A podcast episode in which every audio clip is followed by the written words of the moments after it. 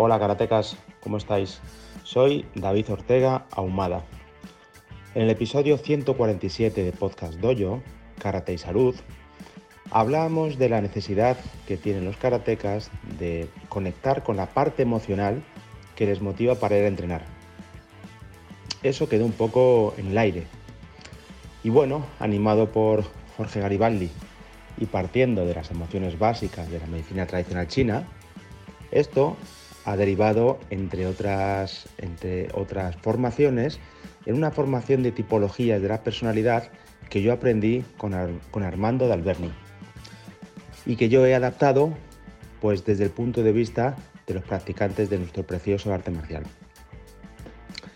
En el número 165, es decir, hace dos episodios, hablábamos de la tipología del karateka madera.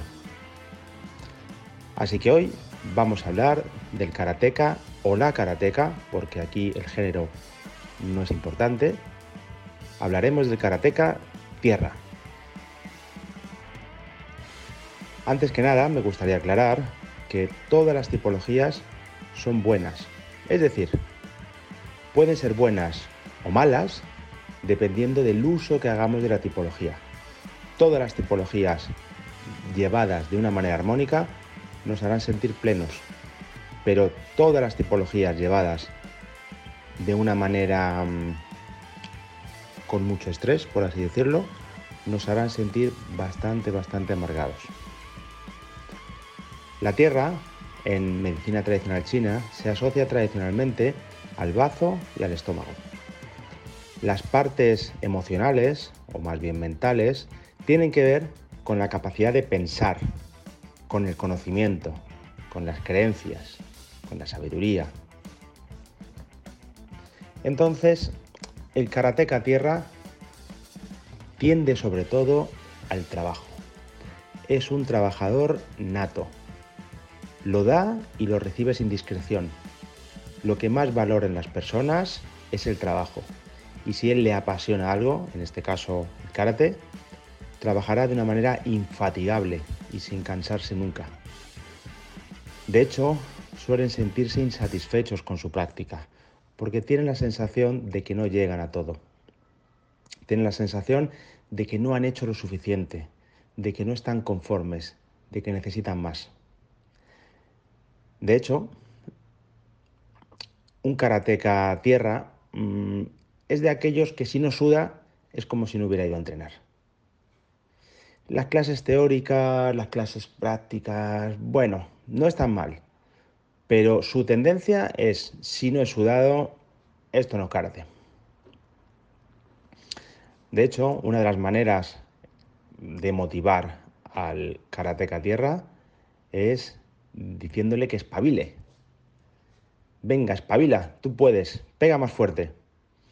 Ese tipo de cosas, ese tipo de órdenes, le conecta con la capacidad de esforzarse y le motivan. Por tanto, es una buena orden para el karateca tierra. El karateca tierra se siente muy cómodo en la fila, se siente cómodo con el orden, las filas bien hechas, por orden de grado, el maestro contando y los demás haciendo a la vez. Eso le encanta, se siente muy cómodo todo el mundo siguiendo a su maestro. De hecho, cuando alguien se equivoca o cuando alguien va un poquito más lento o incluso un poco más rápido que el resto de la clase, no le gusta, no le gusta. Le gusta la rutina, le gusta saber qué toca hoy, le gustan los calentamientos siempre igual, no le gustan las sorpresas. Le gusta el lunes su quijón, los miércoles su kata, los viernes su kumité. Eso es lo que se siente cómodo el karateca madera. Siempre igual, sin sorpresas. Todo planificado, nada al azar. El karateca tierra es puntual. No le gusta llegar tarde. Le gusta la simetría, le gusta lo cuadrado. Es un militar, realmente. Esa es la tendencia. Y repito, dependiendo de cómo lleve esta tendencia, su práctica y su vida será muy plena o será una amargura. Le sientan bien, se siente cómodo con técnica básica usando los dos brazos, una mano que pega, otra mano que recoge, pegar en cuatro direcciones, cambiando de guardia cada vez. Esa simetría le encanta. Le gusta que le hagan pensar, le gusta la defensa personal, le gusta saber puntos de uso, le gusta pensar, pero sobre todo le gusta repetir, adora la repetición. El karateca o la karateca tierra necesita y pide información. Repite mucho las cosas, suele dar muchas explicaciones cuando habla, pero eso es porque él necesita muchas explicaciones, necesita entender. Si no entiende no le vale de nada. El Karateka Tierra tiene muchos libros de karate, tiene mucha información de karate, de maestros, de estilos, de técnicas, de filosofía. Tiene mucho, tiene mucho de esto.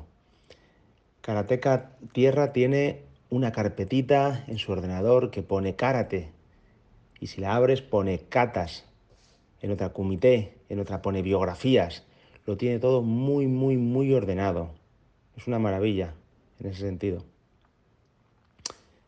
Y repito, depende del uso que le dé a esto, se sentirá más pleno o más amargado porque él puede dar un uso a esta información para crear cosas, lo cual le pone las pilas y le conecta con el mundo, pero si no puede entrar en la reflexión, en la obsesión, en no ir a ningún lado, en rumiar, y eso le hace ser altamente infeliz. El karateca tierra tiene una alta capacidad de pensar, pero tiene muy baja su valía, su orgullo, lo suele tener bastante, bastante, bastante pisoteado por lo general. Lo que pasa que, bueno, mm, eso no lo exterioriza, pero no se siente bueno con las cosas que hace. Aunque gane campeonatos, aunque apruebe un examen, no se suele sentir bueno. La cara del karateca tierra es cuadrada. Suele ser bastante militar, suele tener el ceño fruncido. Eso es muy característico de este tipo de karatecas. Porque está pensando, piensa demasiado, reflexiona para sus adentros. Su cara denota esfuerzo, mucho esfuerzo, incluso en esos momentos en los que no toca. Puede estar haciendo un calentamiento de una intensidad moderada, pero su cara está en el esfuerzo. El kimono y el cinturón suelen estar desgastados, son de esos que llevan los cinturones negros con los hilillos blancos. Es una forma de decirte, eh, me lo he currado, eh. Mi, mi cinturón se ha desgastado de tanto trabajar, de tanto sudar, de tanto esfuerzo, de tanto sacrificio. Se siente cómodo con la ropa estándar. Nunca verás a un karateca tierra con algo que llame la atención. Nada, nada, nada, dentro del tatami. Será alguien que no le guste llamar la atención para nada.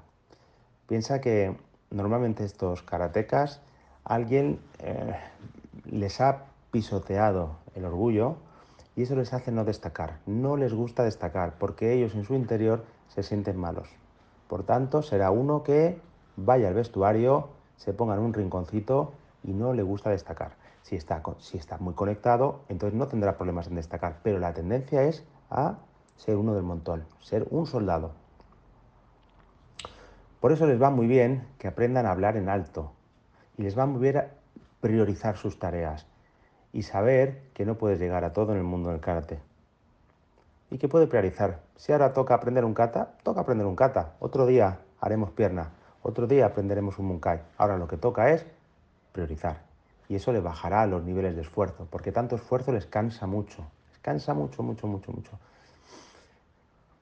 Entonces les va bien levantar la voz, les va bien que el profesor les diga que hablen, que se expresen, que la gente les mire, que destaquen, porque eso, si están muy conectados, les entrará muy bien, y si no están muy conectados, les costará un poco, pero si lo hacen, os aseguro que se sentirán muy bien. Este karateca, de una manera innata, le encanta la espiritualidad, le encanta, y no tiene que ver con la religión, le encanta la espiritualidad. Si le hablas y le cuentas a este tipo de alumnos em, la parte interna de los katas, la trascendencia, la conexión con uno, esto sin duda les va a encantar, porque es una cosa interna que les hace conectar con ese orgullo que suelen tener bajito. A la hora de corregirles, les va muy bien grabarse. Les va muy bien hacerles, por ejemplo, un kata que están aprendiendo, grabarlo el primer día, grabarlo dentro de un mes y grabarlo dentro de tres meses.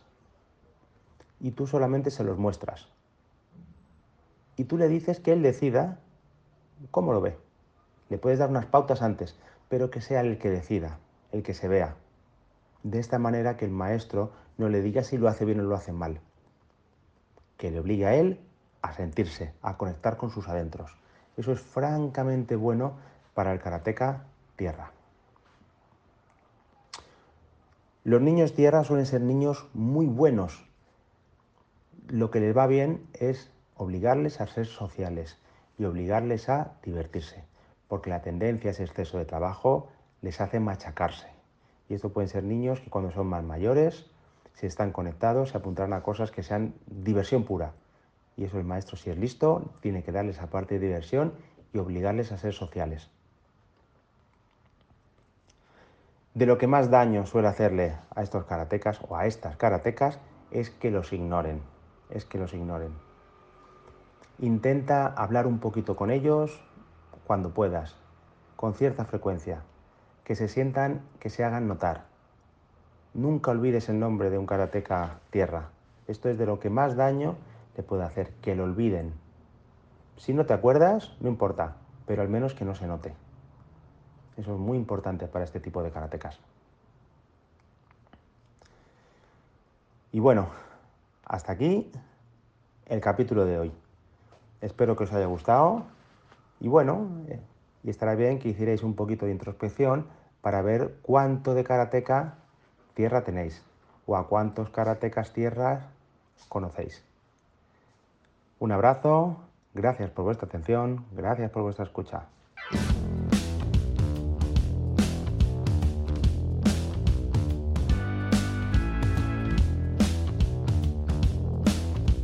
Esto ha sido todo por hoy. Espero que hayas disfrutado del episodio. No te olvides de seguirnos por nuestras redes sociales, tanto nuestra página de Facebook como nuestra cuenta de Instagram, y de suscribirte a nuestro canal de YouTube y también de suscribirte a nuestro podcast en todas las plataformas de podcast. No te olvides también de que emitimos en vivo todos los sábados a las 23 horas de España y que eh, el video queda grabado en nuestro canal de YouTube. También puedes escuchar este podcast en la revista Mocuso de Argentina en mocuso.ar. Sin más, hasta la próxima semana.